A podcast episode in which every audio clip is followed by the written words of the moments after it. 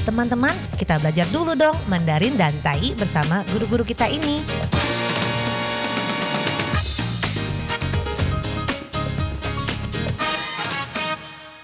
Apa kabar? Tadjahau, saya Maria Sukamto. Tadjahau, saya Ronald. Tageho, apa kabar? Selamat berjumpa bersama kami berdua dalam kelas belajar bahasa Mandarin. Tai yaitu bahasa Taiwan, Taiyu.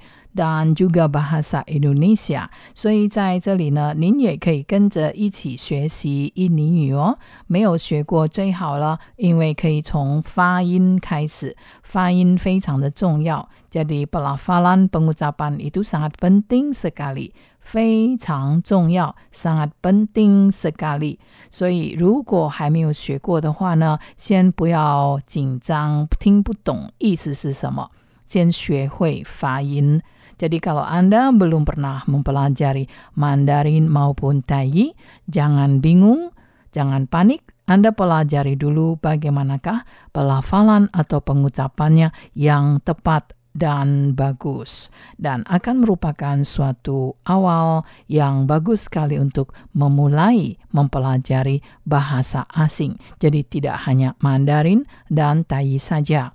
好，我们先搞懂它的发音 最重要，再来才去看看到底是什么意思。先背起来这个句子的发音呢，这样的话呢，有漂亮的发音，就会很顺畅的学习下去了。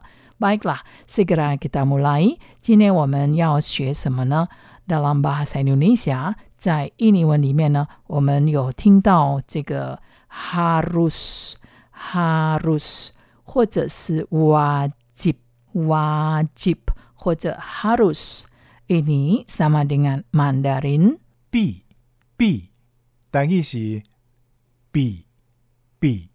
Ternyata singkat sekali. 原来这么短呢？B B harus wajib. Ya, banyak sekali persamaan katanya. Mungkin dalam kalimat-kalimat yang kita pelajari sebelumnya sudah ada kata harus wajib.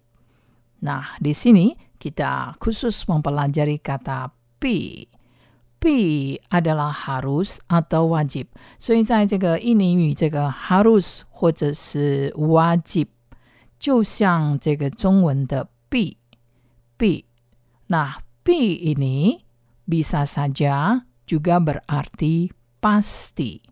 Kalau pasti 必定必定， pasti 单义是定准定准，啊，还有定着定着。 Jadi misalnya saja, kamu diharapkan besok pasti datang. Artinya, harap kamu besok harus datang. Jadi pasti datang atau harus datang. Jadi tidak boleh tidak datang. Jadi diharapkan kamu ini besok pasti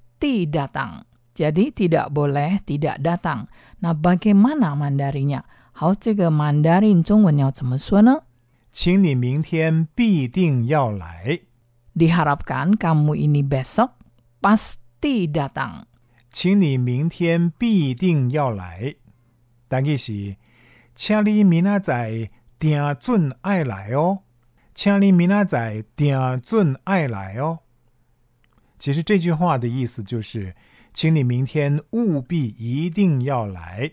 Jadi Guru Ronald mengatakan ini sama dengan kamu ini besok itu harus wajib pasti datang. 那么台语也可以说成，请你明仔载一定爱来哦。 Demikian pula tainya, yaitu besok ini harus pasti bisa datang. Ada yang bertanya, 有人问呢，为什么一定用必定呢? Kenapa tidak 一定? Sebab karena hari ini kita mempelajari kata pi yang berarti harus atau wajib. Dan piting itu lebih keras, tegas daripada eating. Eating juga berarti pasti. 这个 pasti 呢也是一定的意思。 那必定呢也是 pasti，正正确确的，不会错的，必定。那 baiklah, pi ini juga bisa berarti hormat sekali. Hormat sekali tetapi menjadi empat aksara Mandarin. 毕恭毕敬， hormat sekali。这个 hormat 呢，我们学过了，hormat 其实就是敬礼，tetapi 只是呢，在这里这个 hormat sekali 是什么意思呢？毕恭毕敬，毕恭毕敬，但佢是非常的恭敬，非常的恭敬。 Dalam buku kamus 在字典里面呢，kadang ditulis menggunakan pi yang berarti harus atau wajib. Tapi lama kelamaan ada sedikit perubahan dalam pemakaian, tapi nadanya sama, hanya tulisannya berbeda. So, ini ke pi kong pi jing pi kadang-kadang menggunakan pi ye de pi. Walaupun bunyinya sama, yaitu pi kong pi jing adalah hormat sekali, tetapi tulisannya berbeda. Jadi kedua-duanya sama menggunakan pi ting de pi atau piye de pi semuanya sama artinya. Dan pi ini walaupun kedengarannya sama tapi berbeda. Misalnya saja dalam Mandarin, pi mien, pi mien, walaupun sama nadanya pi, tetapi tulisannya berbeda. Dan apa arti dari pi mien?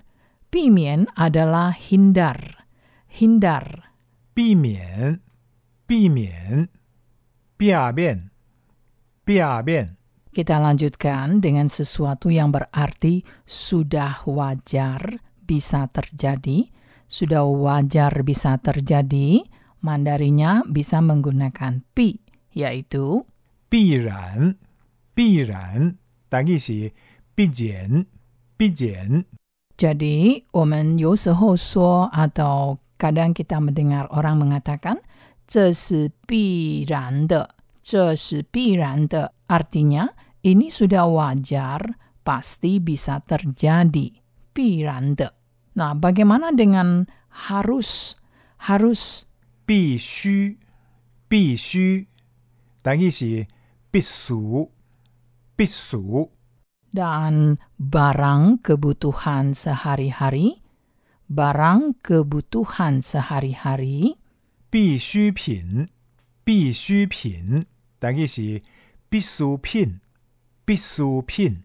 mata pelajaran wajib, mata pelajaran wajib, 必修科，必修科，但佢是必须爱学习嘅学科，必须爱学习嘅学科。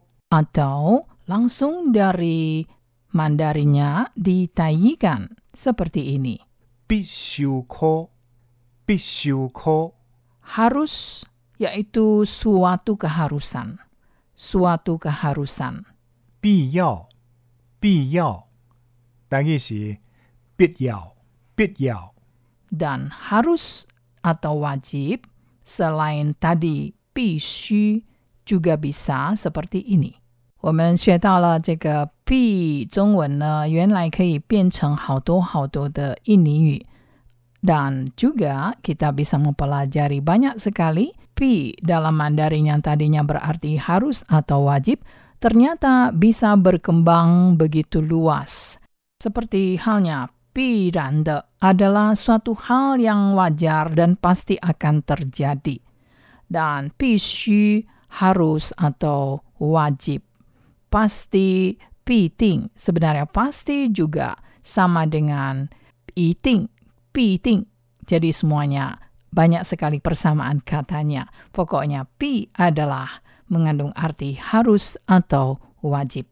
Nah, sampai jumpa lagi di lain kesempatan. Terima kasih. 好，我们下次见喽，三百军吧。